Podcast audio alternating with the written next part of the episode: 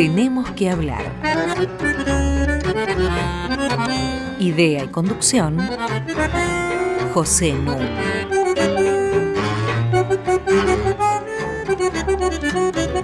Muy buenas noches. Ante todo, eh, quiero agradecer los numerosos mails que recibimos en tenemos que hablar arroba radionacional.gov.ar. Nos son realmente muy útiles. Como ustedes saben, eh, todos nuestros programas están en radionacional.com.ar sección podcasts. Y hoy tenemos que hablar de economía. De economía, de política, de la sociedad. Para eso tengo junto a mí, como siempre, a Mariana Heredia, recién llegada de México, y un invitado muy especial eh, que se llama Martín Shore. Martín Shore se licenció en sociología y tengo el honor de que haya sido uno de los egresados más brillantes de una carrera que creé en el Instituto de Altos Estudios Sociales de la UNSAM, que es la carrera de Sociología Económica, que hasta hoy creo que no existe en otros lugares ni del país ni de América Latina. Después de obtener su maestría en Sociología Económica, Martín obtuvo el doctorado en Ciencias Sociales de Flaxo, es investigador de CONICET, profesor en la UBA y en la UNSAM, y con una producción excelente, orientada sobre todo a temas industriales, de política económica y de análisis de la estructura del empresariado argentino. Yo quiero introducir el programa de hoy refiriéndome a un eminente sociólogo económico, aunque él no se autotitulaba así, de cuyo nacimiento viene de cumplirse un nuevo aniversario. Me refiero a Karl Polanyi. Polanyi nació en Viena en 1886 y era húngaro porque Viena pertenecía al imperio austrohúngaro. Tuvo una carrera muy errática, no fue demasiado reconocido en los círculos académicos, tanto que recién a los 60 años fue profesor visitante en Columbia y después se radicó en Canadá, que es donde murió en 1964. Pero Polanyi es autor de un libro fundamental que yo quería recomendarle mucho a nuestros oyentes, porque es de fácil lectura. Es un libro escrito en 1944, se llama La Gran Transformación, los orígenes sociales y políticos de nuestro tiempo, y realmente vale la pena leerlo. Polanyi, en su juventud, eh, intervino en el experimento de Viena. Así se llamó a algo que ocurrió en Viena después de la Primera Guerra Mundial, que fue la instauración por poco tiempo de un socialismo municipal de base obrera. Un contemporáneo de Polanyi repudiaba eso que estaba ocurriendo y que Polanyi aplaudía. Este contemporáneo se llamaba Ludwig von Mises. Y el gran discípulo de von Mises fue von Hayek, que fue el mentor de Margaret Thatcher y de Ronald Reagan. Es decir, los orígenes del neoliberalismo hay que buscarlos por allí. En cuanto a Polanyi, lo que demuestra fehacientemente es que un sistema económico autorregulado es imposible, es utópico. No hay economía capitalista sin Estado. Y esto por razones obvias que en varias oportunidades hemos subrayado. Yo puedo poseer una cosa, pero para ser propietario de esa cosa tengo que ser reconocido como tal por la ley. En otras palabras, el derecho de propiedad es un derecho de exclusión. Los otros no pueden apoderarse de eso que yo tengo porque yo soy propietario legalmente reconocido. Tiene que haber, por lo tanto, un Estado que dicte la ley y que sea capaz de implementarla, lo que supone policía, lo que supone tribunales, pero además, ¿cómo habría economía capitalista sin dinero? Y el dinero lo tiene que emitir alguien. ¿Cómo habría capital financiero eh, sin regulación de las tasas de interés, del crédito? En fin, ¿cómo habría economía capitalista sin caminos, sin transportes, eh, sin sistema judicial, como, como vengo de decir? Es gracioso cuando la industria farmacéutica, por ejemplo, lucha denodadamente contra el control de precios, alegando que el gobierno no debe intervenir, pero se olvida de que está luchando contra el control de precios porque tiene una patente que le asegura el monopolio sobre ese producto y que esa patente la tiene gracias a la existencia del Estado. De lo que se trata no es de hacer la separación propia del liberalismo económico entre economía y Estado, sino de entender que siempre está presente el Estado y que de lo que hay que ocuparse es de discutir qué regulación preferimos. Hay distintos modos de regulación. ¿Cuál es el que preferimos nosotros? En este sentido, Polanyi debate con Marx porque considera que Marx le ha dado un énfasis exagerado a la propiedad de los medios de producción. Y en cambio, no tuvo en cuenta que las regulaciones estatales podrían hacer variar las relaciones laborales como podemos apreciarlo hoy en día si comparamos las relaciones laborales en Alemania y en Estados Unidos. En un caso con codeterminación, negociación colectiva, consejos obreros y en el otro no. Bueno, por eso la conclusión de Polanyi es que no existe fin de la historia, que no hay un punto de llegada predeterminado, que siempre va a haber luchas y que de lo que se trata es básicamente de extender y de profundizar desde un punto de vista socialista el gobierno democrático de la economía.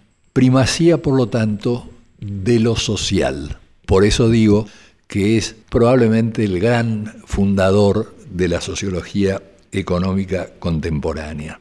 Un rápido pantallazo. Dejé pendiente el tema von Hayek, neoliberalismo.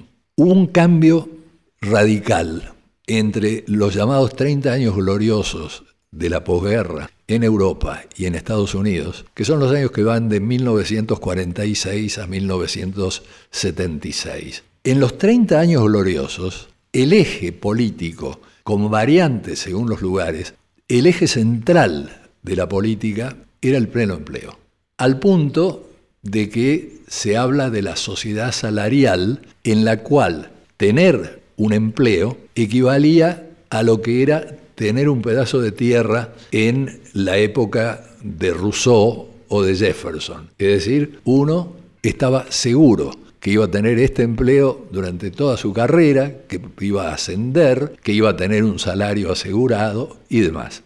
Todo esto, acompañado de políticas sociales incluyentes y de un sistema impositivo progresivo, es lo que define los 30 años gloriosos, en que hubo una posibilidad de vinculación entre el capitalismo y la democracia como no se iba a repetir después y como no existió antes. Después de las dos crisis petroleras de los años 70, todo va a cambiar. Y me parece interesante mencionar que se forma la comisión trilateral de la que forman parte las más grandes empresas y esta comisión le encarga a tres destacados científicos sociales, que son un politólogo, Samuel Huntington de Estados Unidos, dos sociólogos, Michel Crozier de Francia y Watanuki de Japón, que preparen un informe sobre qué está pasando en el mundo. Y así ve la luz en 1975 un libro que se llama La crisis de la democracia. El centro, el núcleo de este libro es la noción de exceso. Y lo digo para que lo tengamos en cuenta porque sigue siendo un tema muy actual. Lo que dicen estos tres autores es que hay un exceso de democracia, que hay un exceso de demandas laborales, que hay un exceso de participación y que eso el sistema no lo tolera, que eso hay que desacelerarlo y que una consecuencia evidente de esto es que a pesar de que con las crisis petroleras aumentó el desempleo, no bajaron los salarios. Ahí se acuña los términos rigidez a la baja, porque tienen sindicatos que los respaldan y esto va a producir, alegan, los ciclos de estancamiento e inflación. Y esta es la palabra clave. Lo que había sido el centro de la política económica y social de los 30 años gloriosos, que era el pleno empleo, es desplazado por la inflación. La inflación, dicen en este libro, es la enfermedad económica de la democracia. Por lo tanto, contra lo que hay que luchar en primerísimo lugar es contra la inflación. Milton Friedman, premio Nobel de Economía, afirma por esos días la desigualdad no es un problema económico. De la desigualdad que se ocupen los que quieran ocuparse. Los economistas no tenemos por qué preocuparnos por la desigualdad. El hecho es que las recetas que se siguieron de esto, austeridad fiscal, recorte del gasto público, deferencia hacia los empresarios, cultivar a los empresarios para que inviertan, en Europa y en Estados Unidos no han dado resultado. La comparación entre el periodo anterior a los años 70 y el periodo posterior muestra que cuando más regulación hubo, que fue en los 30 años gloriosos, más crecieron las economías. Y con la desregulación, menos crecieron las economías y hubo justamente desde los años 80 una caída de la progresividad fiscal, los impuestos a las ganancias aplicados a las empresas cayeron un 50% en Europa continental y paralelamente a eso fue aumentando la deuda pública, es decir, hubo una fuga hacia la deuda para compensar los ingresos que no se obtenían de otro modo. Consecuencia, hoy en día, si uno lee, por ejemplo, a Piketty, advierte que los niveles de desigualdad en los países desarrollados han retornado a las tasas del siglo XIX. Vamos a pasar, para aliviarnos, a una pausa musical. Y hoy nos va a acompañar un eximio guitarrista español, Narciso Yepes, creador de una guitarra especial. Ustedes saben que la guitarra corriente tiene seis cuerdas. Él creó una guitarra de diez cuerdas para que tuviera mejor resonancia y sobre todo para permitirle interpretar música barroca que estaba escrita para laúd. Oigamos cómo suena la guitarra de 10 cuerdas de Narciso Yepes.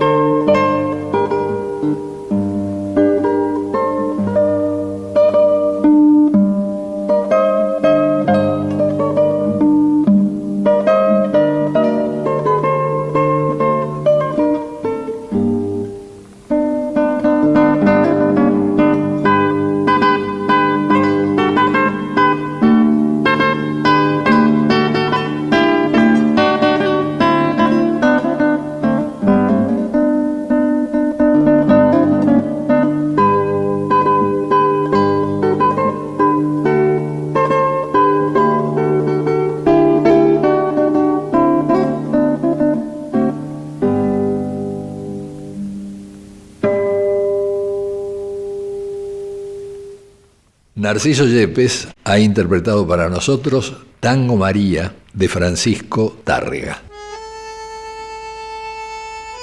Hasta las 21. Tenemos que hablar. Con José Nuno.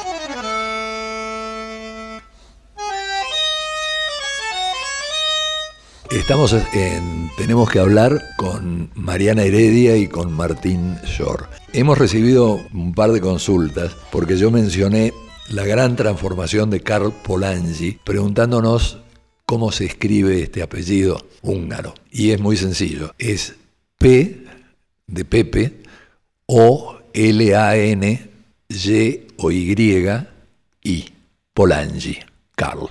Ahora sí, Martín muy bienvenido al programa y voy a empezar con una pregunta complicada. Venimos de por lo menos 12 años en que se hizo propaganda en torno a la implementación de un proyecto nacional y popular para la Argentina. ¿Cuánto tuvo esto de nacional? Lo digo porque, y también de popular, lo digo porque he leído con mucha admiración tus trabajos, eh, lo mismo que los de Daniela Piazzu, eh, Manzanelli y otros, eh, sobre la concentración y la centralización de la economía que ha venido teniendo lugar desde 1976. Sí, bueno, primero gracias por, la invitación. en realidad el, proceso de estos 12 años fue muy contradictorio, por, poner alguna definición.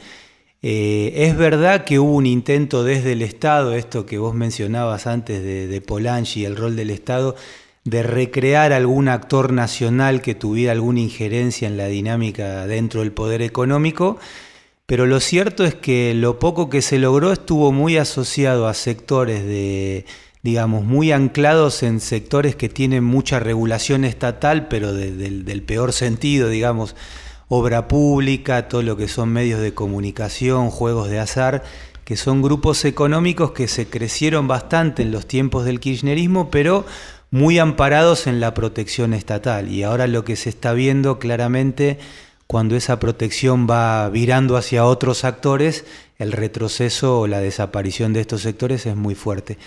Y el otro tema, y yo creo que ahí está la gran contradicción, es un proceso que en los hechos cristalizó una estructura de poder económico altamente extranjerizada, digamos, para que la gente tenga un solo dato, más de la mitad de las principales empresas de la Argentina están controladas por capitales extranjeros.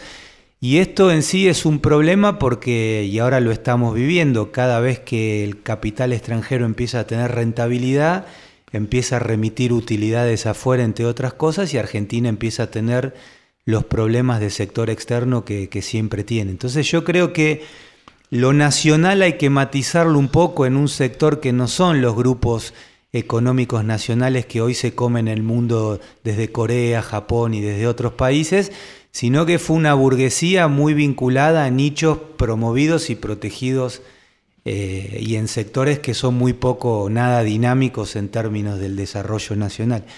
Y el otro tema, sí, el del capital extranjero, el predominio extranjero en nuestra economía, creo que no se cuestionó, se asumió como un dato y, se lo mantiene. Y creo que ahí hay otro elemento que, creo que es importante plantear. Argentina en estos años no cuestionó la normativa favorable al capital extranjero que venimos arrastrando de la dictadura y de los años 90. Exacto. Puntualmente ahí hay yo creo dos cosas que hay que tener muy presente. El primero, una ley de inversión extranjera que es muy liberal, muy favorable, digamos, a, los capitales extranjeros. Una ley que sanciona la dictadura y que el menemismo, digamos, la, la lleva a un extremo muy, muy favorable al capital extranjero.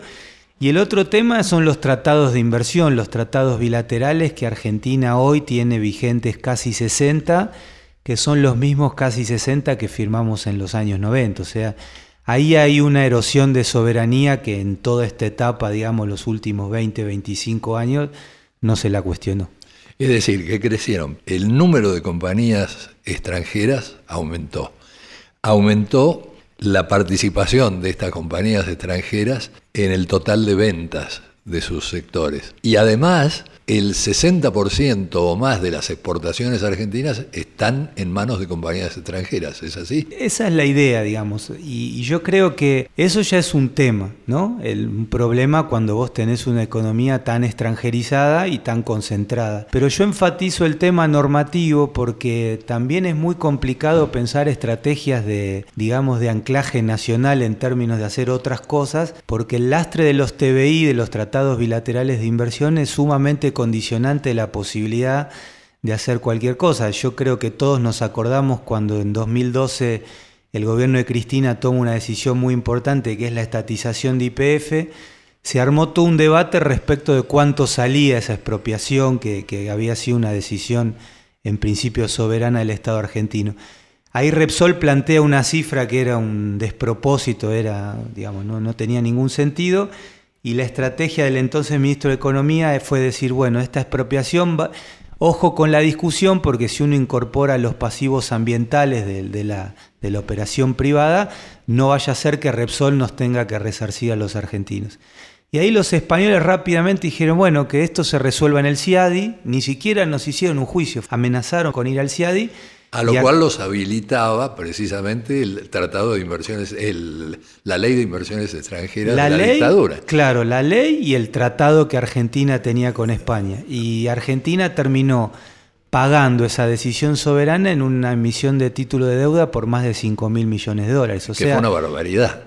Y bueno, pero esos son los condicionantes que uno tiene, digamos, y, creo yo que cuando uno discute, la, o cuando hace estas críticas a lo nacional, en esta cosa contradictoria de estas etapas que estamos charlando, esa cuestión normativa que, la verdad se discute poco porque se conoce poco, pero es un condicionante muy fuerte. Lo importante es señalar que uno no está hablando de esta extranjerización porque sea xenófobo, de ninguna manera, sino que estas grandes compañías transnacionales deciden dónde invierten, dónde realizan innovaciones y dónde no y dónde les conviene producir de acuerdo a los salarios, de acuerdo al poder de los sindicatos, etc.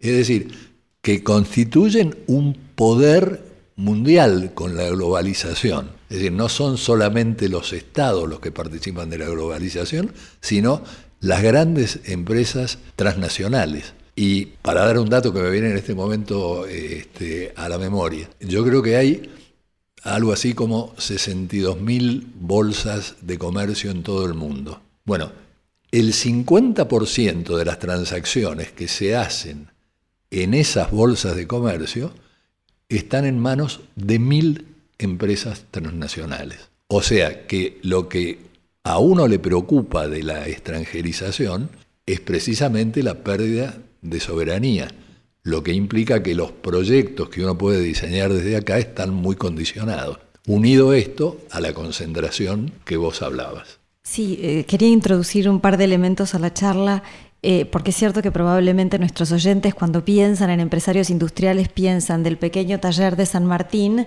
hasta las grandes empresas que tienen su sede en Puerto Madero. ¿no? Esto, esta reflexión sobre el carácter extranjerizado que tiene la economía argentina compete sobre todo a las grandes empresas, ¿no es cierto Martín? Y las grandes empresas nacionales han tenido conductas diferentes para reinvertir la riqueza en el territorio nacional o de algún modo esa distinción entre grande y pequeño pequeña no reviste mayor diferencia según el origen del capital en el comportamiento que han tenido en la inversión de los últimos años. En realidad lo que uno ve, digamos, de los 70 para acá y sobre todo de los 90 para acá y en particular en los últimos años, es que la lógica de, de, funcionamiento de las grandes empresas nacionales es muy parecida a la del capital extranjero, digamos. Esto que plantea Pepe de eh, el rol del capital transnacional en los circuitos financieros, yo creo que acá se ve muy claro la, preferencia por los recursos líquidos, por tener plata contante y sonante y generalmente mandarla afuera y no reinvertirla en el país, no es un problema solo del capital extranjero, sino también del capital nacional. Y creo que ahí hay un tema para discutir, porque en esta búsqueda del gobierno del kirchnerismo por recrear una burguesía nacional y estas cuestiones, ahí hubo un esfuerzo muy grande del conjunto de la sociedad de transferir ingresos a sectores que finalmente invirtieron muy poco y buena parte lo terminaron fugando al exterior, en una lógica que terminó desembocando en un cuadro muy complejo en el sector externo, o sea, en esta crisis externa con la que terminamos sobre todo la etapa 2011-2015. Entonces, me parece que lo que antes era una diferencia clara de, estrategias nacional-extranjero como cosas distintas, creo hoy yo que, claramente ese clivaje no vale y estás con, lógicas bastante parecidas donde lo que se privilegia es tener recursos rápidos para mandarlos afuera lo antes posible. O sea, una lógica, si vos querés, muy financiera por parte de actores que trabajan en la esfera productiva, pero pero la lógica de trabajo en esos sectores es maximizar beneficios a muy corto plazo, no para reinvertir y generar mayor capacidad de producción y diversificar la estructura productiva, sino para mandar los recursos afuera. En el año 2016, según el Tax Justice System, la evasión impositiva de las grandes empresas fue del orden del 6% del PBI. Si se tiene en cuenta que la recaudación del impuesto a las ganancias en Argentina nunca superó el 6% del PBI, esto es dramático, porque en los países desarrollados la recaudación del impuesto a las ganancias es dos o tres veces superior a la nuestra, pero la evasión, solamente controlando esa evasión, tendríamos ya el doble de recaudación. Y es gravísimo. Escuchemos a Narciso Yepes. Thank you.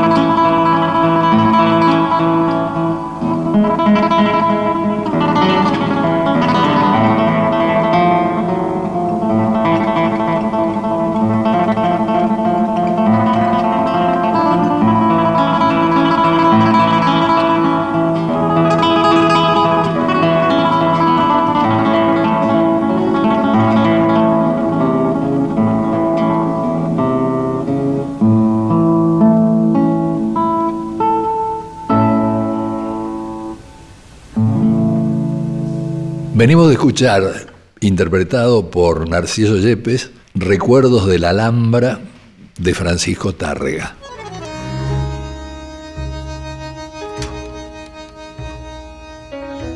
Seguimos en Tenemos que hablar con José Nuno.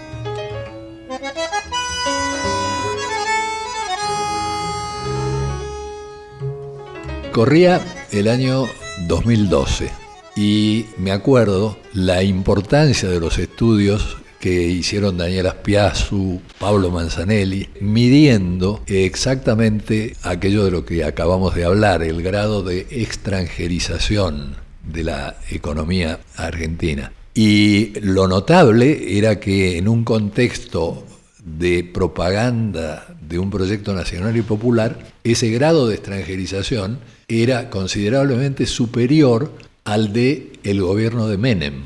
Ahora, después las cosas cambiaron por una sola razón y cambiaron hasta por ahí nomás, porque el grado de extranjerización hoy en día sigue siendo ligeramente superior al que heredamos de Menem. Esa inflexión la da un hecho que me gustaría que vos comentes. Sí, esencialmente es la, digamos, una medida en, mayo del 2012, la decisión del gobierno de Cristina, el segundo mandato, de estatizar la mitad más uno del capital accionario de IPF.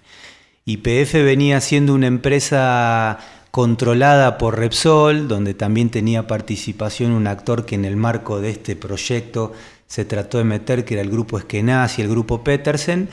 Eh, y bueno, claramente cuando el Estado toma a su cargo ese, planteo, el, digamos, el número se revierte fuertemente porque IPF sola explica alrededor de dos puntos del producto, o sea, estamos hablando de una empresa gigantesca. Por lo tanto, ahí eh, digamos, la, extranjerización creció muchísimo hasta el 2011, mucho realmente, y a partir de 2011 retrocede, básicamente por efecto de esta, de esta medida, esta política de, restatización. La foto final es una foto un poquito mayor que en el 2001, digamos, entonces en, en ese sentido vale esta idea de que no se revirtió mayormente el proceso. ¿Y la gestión de IPF? Bueno, y eso es todo un debate respecto del capital nacional también, porque tuvo que ver con una empresa, la más importante del país por donde la miremos, eh, donde el Estado interviniendo ahí tenía un potencial fabuloso en términos de promover o no desarrollos industriales, desarrollos en el propio sector energético vinculado a cuestiones por ejemplo en el campo de la tecnología, pero sin embargo el actor estatal, el Estado argentino, puso a conducir la empresa a sectores que venían del mundo de la gran empresa privada y con una concepción ideológica más próxima a von Mises que a Polanyi, digamos, en el sentido de actores que tenían claro que era, no era una empresa controlada por el Estado, sino que era en esa concepción una empresa privada con participación estatal. Y bueno, claramente fue, una experiencia bastante interesante. La, etapa previa, la etapa de la burguesía nacional con Eskenazi, fue una etapa donde la, empresa la vaciaron desde el punto de vista productivo, económico, financiero, que tuvo que ver con las formas por las cuales se hizo entrar Eskenazi adentro de IPF. Cuando el Estado toma a su cargo la conducción, IPF deja de repartir utilidades y empieza a invertir, pero con un criterio de inversión donde fue muy poco lo que interesaba de que esa inversión nutriera desarrollos industriales de campo nacional.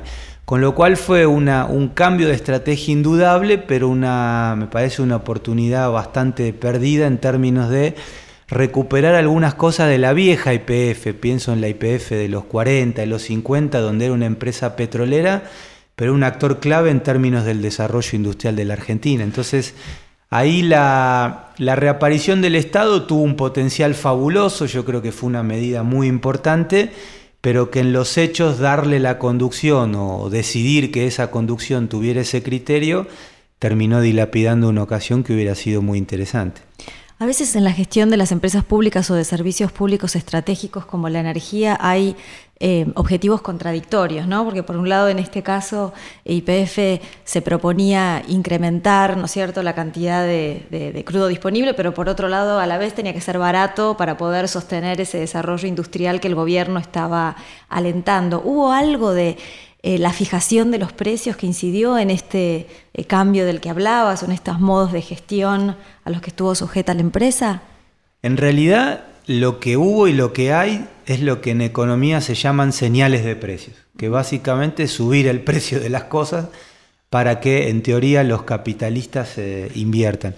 Lo que se vio y se ve eh, es que las empresas respondieron a, las señales de precios favorables a, sus intereses con muy poca inversión. Entonces, eh, evidentemente la situación tiene que ver no tanto con la lógica de los actores, sino con la lógica de los actores en el marco de una determinada política estatal en, en materia de regulación de la cuestión energética. Es verdad que en el tramo 2012-2015 IPF invirtió bastante, digamos, fue la única empresa del sector energético que invirtió en, ese, en esos nuevos, nuevos escenarios de precios. Pero con este sesgo que charlábamos antes, yo creo que ahí fue, nosotros ahí hicimos algún estudio para tratar de ver qué viabilidad tenía generar desarrollos industriales y tecnológicos desde IPF y la respuesta que, uno se encontró sistemáticamente en, los, en los sectores de IPF que tenían por función desarrollar proveedores y demás, era que la industria argentina era ineficiente. Y al ser ineficiente, mejor era traer todo de afuera, y al traer todo de afuera íbamos a tener crudo más barato, mejores inversiones y todo lo que, lo que solemos escuchar. Y en realidad te perdiste una oportunidad muy interesante de desarrollar un montón de pequeños, medianos emprendimientos muy interesantes y bastante competitivos y eficientes, traccionados por esta, por esta nueva IPF. Entonces, bueno, ahí tenés un ejemplo. ¿Se invirtió? Sí. Ahora, ¿esa inversión cualitativamente sirvió para generar otro tipo de desarrollo industrial vinculado al tema IPF? No. Lo cierto es que si uno mira los últimos 40 años, es decir, los años de la democracia, la productividad media de la economía cayó. Eh, la pobreza creció a un 7,5% anual acumulativo. Y el crecimiento del PBI en estos 40 años, en promedio, ha sido tal que para duplicarlo se necesitarían 100 años si siguiéramos a este ritmo. ¿Cómo salimos de acá? Ahí se presenta el debate sobre la industrialización del que hablábamos con Mariana. Vos le has dedicado gran parte de tu vida, Martín, a reflexionar sobre la industria. Hay dos libros particularmente interesantes para los oyentes que quieren seguir reflexionando después. Hecho en Argentina, que escribiste con Daniel Aspiazu, y La industria en los cuatro peronismos, en la colección Claves para Todos que dirigía eh, Pepe. Eh, ¿Te parece que la industria es hoy, para un país como la Argentina, tan importante como lo era en la década de los 50 y los 60? Quiero decir, hoy es más barato mover eh, mercancías, está la potencia industrial de China, hay un montón de mecanismos que hacen más porosos los territorios. ¿Sigue siendo la apuesta por la industria una apuesta por un país más integrado y mejor? La respuesta para mí es clara, es sí. Digamos, eh, en todo caso podemos discutir qué industria, pero hoy se escucha mucho seamos el supermercado del mundo o trabajemos a partir de lo que tenemos a, punto tal que pasamos de un Ministerio de Industria a un Ministerio de Producción solamente, donde la idea es los recursos naturales y, a partir de ahí se puede generar un modelo inclusivo. Y yo creo que eso vale para países como Noruega, como Finlandia, como, no sé, Chile, como puede ser algún país de esas características, pero no tiene mucho Australia, Nueva Zelanda, más tradicionales pero un país con la cantidad de gente que tiene la Argentina es absolutamente inviable en términos sociales. Entonces yo creo que estos planteos del, supermercado del mundo, digamos, pueden tener algo de viabilidad económica, pero no, no tienen ningún tipo de viabilidad para esta estructura social, para esta historia y tradición política que tiene la Argentina, me parece que es absolutamente inviable. Y la verdad es que el único sector que hoy te puede ofrecer un crecimiento y un sostenimiento del empleo es el sector industrial. Lo que sí ahí creo que hay que discutir qué tipo de industria queremos y podemos tener en este concierto mundial que, que vos planteás, el lugar de China y demás, pero me parece que si Argentina desconoce la, importancia del punto de vista, te diría, social o de integración socioeconómica, del sector industrial es un, es un país bastante complicado de gobernar en el sentido de difícilmente el, sector de recursos naturales, las famosas materias primas, aún con todo lo que puedas industrializarla, te van a generar una dinámica laboral que sea genuinamente inclusiva y sostenida en el tiempo. Lo que se requiere, a mi juicio, y creo que surge de lo que estamos conversando, son los cambios estructurales que no se hicieron en todos estos años. Y para que el país sea competitivo, hoy en día una cosa absolutamente crucial es un genuino sistema nacional de innovaciones. Y esto me parece que es lo que está en juego, aunque no entre como la inflación en la discusión general. Quiero decir, la inflación es una obsesión de muchos sectores, la innovación no. Vamos a terminar la presencia en nuestro programa de Narciso Yepes con una bella interpretación.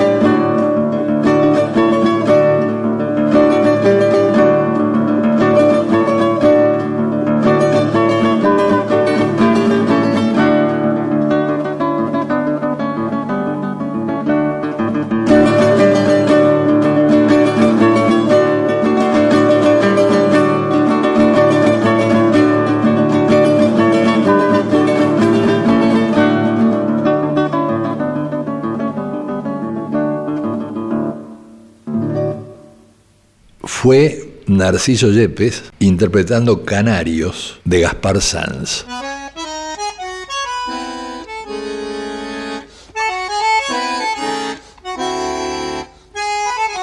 Seguimos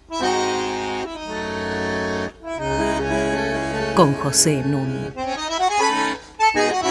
Estoy con Mariana Heredia y con Martín Shore conversando sobre la evolución económico-social de la Argentina en los últimos años. Sé, Mariana, que tenés una pregunta importante para hacerle a Martín.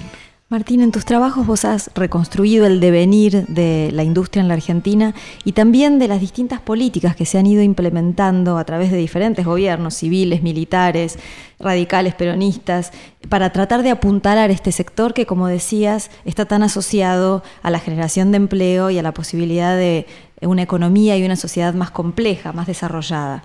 ¿Cuál es tu balance sobre esas distintas políticas? ¿Por qué algunas fallaron? ¿Cuáles de ellas tuvieron eh, mejores resultados. Lo digo pensando en quienes por ahí están tomando decisiones públicas y que pueden nutrirse de esa experiencia para tomar mejores decisiones. Sí, eh, creo que hay dos planos de tu pregunta, o por lo menos por donde me parece que puede ir. La primera es por la pregunta del instrumental técnico, digamos, del que se hizo. Eh, yo creo que el principal problema de, la, de, la, política industrial hasta hoy es montarse sobre lo que tenés de estructura productiva. O sea, nunca hubo intentos, digo, de los 70 para acá, de empezar a jugar en una estrategia más de modificar la estructura productiva. ¿Por qué es importante esto? Porque lo que hoy tenés consolidado es un sector industrial muy vinculado a procesar materias primas, con todo lo que implica en lo que charlábamos antes de que genera poco empleo, pero además con otra cosa, que son sectores muy exportadores y al exportar mucho no les interesan los salarios altos, o sea, no son sectores del capital o de del sector empresario que como en otra etapa, en los años dorados que, que, se mencionaba antes, vivían de un mercado interno que necesitaba salarios altos. Hoy estás hablando de grandes y gigantescas plataformas exportadoras para los cuales los salarios argentinos, cuanto más bajos, mejor. Y el otro sector muy promovido en todo este tiempo, que es el sector automotriz, eh, llamarlo industria es ya ser bastante concesivo con el sector. Estás hablando de, estructuras de ensamble muy fuertes, con lo cual el sector crece, te tracciona un poco en términos de creación de empleo, pero te mete un problema muy serio que hay que importar. Entonces yo creo que ahí un primer elemento, por lo menos a tener en cuenta, es cuando la estrategia es de instrumentos que se montan sobre la estructura, ahí hay un tema. El segundo tema también vinculado a, a, Polanyi, a todo lo que se habló a lo largo del programa, cuando esos instrumentos se agotan en dar, generar la transferencia de ingreso y no generas un Estado que regula en términos de si los empresarios invierten o no, si crean el empleo que tenían que crear o no, si exportan o sustituyen importaciones o no, lo que haces es transferir ingresos, pero no estás haciendo política industrial y me parece que eso se aplica a buena parte de los instrumentos que tuviste de los 70 hasta hoy.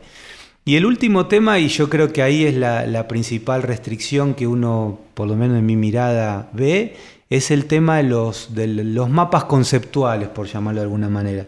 Para la gente que condujo y que conduce la discusión del fomento productivo, solo amerita ser sujeto de fomento en los sectores eficientes. Cuando vos indagás un poquito qué criterio de eficiencia esa gente tiene dando vueltas en la cabeza, lo que te das cuenta es que los heterodoxos, los neoliberales, tienen un consenso respecto de que eficiente es lo que nos sale barato producir.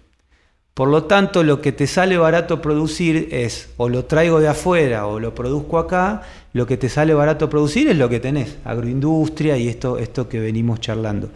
Y ahí tenés un problema porque los sectores que desde esa mirada son ineficientes son los sectores que más te traccionan en términos sobre todo el mercado de trabajo, con lo cual me parece que hay un problema de instrumentos, hay un problema de, de lo que se planteaba de la regulación o de las formas que asume la regulación del Estado con una clase empresaria que tiene los formatos de, comportamiento que nosotros conversamos, pero también hay un tema de, digamos, de, criterio conceptual de cuáles son las cosas que los que diseñan estas políticas piensan. Y yo creo que ahí hay una gran línea de continuidad entre neoliberales, heterodoxos, menos heterodoxos, menos liberales, y que hoy está muy en boga, que es esta idea de la eficiencia, que es como volver al siglo XIX con David Ricardo, digamos, la, teoría de las ventajas comparativas es, yo creo que es un daño enorme que le ha hecho y le está haciendo a la posibilidad de pensar a la Argentina como un país industrial. Entonces, me parece que, que esa cuestión de discutir un poco más el tema de cómo vamos a pensar la eficiencia para qué tipo de industria para un país como la Argentina, lamentablemente estamos todavía muy lejos de ese debate. Retomando lo que decía Pepe al principio del texto de Polanyi, ¿no? de cómo pensar la economía es a la vez pensar una estructura social, lo que es notable desde la década de los 70 con este predominio de la inflación o de problemáticas que se definen como estrictamente económicas, es como hay un realismo económico que busca la eficiencia y que se desentiende totalmente de la integración y de la desigualdad social. ¿no? Parecieran dos discusiones completamente diferentes y divorciadas. Una cosa es crear riqueza, Otra cosa es integrar a la gente y sacarla de la pobreza. Y lo importante es poder tratar de volver a unar esas dos cosas. Y pareciera que una industria vigorosa es una de las respuestas posibles. Sí, por lo menos dar ese debate. Yo creo que en eso que planteó Pepe al comienzo, que a los neoliberales no les importa la, la desigualdad como un problema, un país sin industria insisto, con el tamaño que tiene la Argentina y la tradición política, cultural, etcétera, que tenemos, un país sin industria es un país muy desigual. Yo creo que entonces esto que vos planteás es muy importante. La idea de pensar mecanismos para hacer de este país un país más inclusivo, más igualitario, si no discute lo industrial, me parece que ahí se queda corta esa discusión. Claro, y lo industrial requiere, lo que decíamos antes, políticas activas. Y eso está ausente del debate actual. No es una preocupación y particularmente no hay un esfuerzo porque el pueblo, la gente, como uno quiera llamarlo, se entere de estas cuestiones, sepa qué es lo que tiene que debatir y le están, en general, tanto antes eh, como ahora, ofreciendo instrumentos para algo que no se explica bien qué fin persigue. Entonces, poner eh, el carro delante del caballo nunca ha dado resultado. Yo creo que si el esfuerzo estuviera dirigido al pleno empleo, a la activación industrial, al desarrollo de un sistema nacional de innovaciones, bueno, otro sería el cantar y que esa debería ser la orientación. Para eso se requiere ciertamente movilización, pero movilización informada, no simplemente oposición obtusa, porque este sistema económico no está llamado a estallar, no es que eh, va a haber una explosión o implosión, eh, como quieran llamarlo. Lo que sí puede haber es un sistema que, como en Europa o como en Estados Unidos, sea cada vez más desigual. Y entonces cuando ponemos el centro en la pobreza, pero no en la desigualdad, entonces estamos, bueno, haciendo una especie de juego malabar, porque a la pobreza se la puede atender de muy distintas maneras, mientras crece la desigualdad. ¿Qué es lo que ha pasado en los últimos años en Europa? Los patrimonios privados han aumentado de manera exponencial. En el caso de Estados Unidos se ha hecho famosa la distinción entre el 1% y el 99% restante de la población. Mientras que los gobiernos han dejado de tener patrimonios netos. Si uno compara los activos públicos con la deuda pública, países como Estados Unidos, por ejemplo, como Japón, tienen más deuda pública que activos públicos. ¿Y esto en beneficio de quién?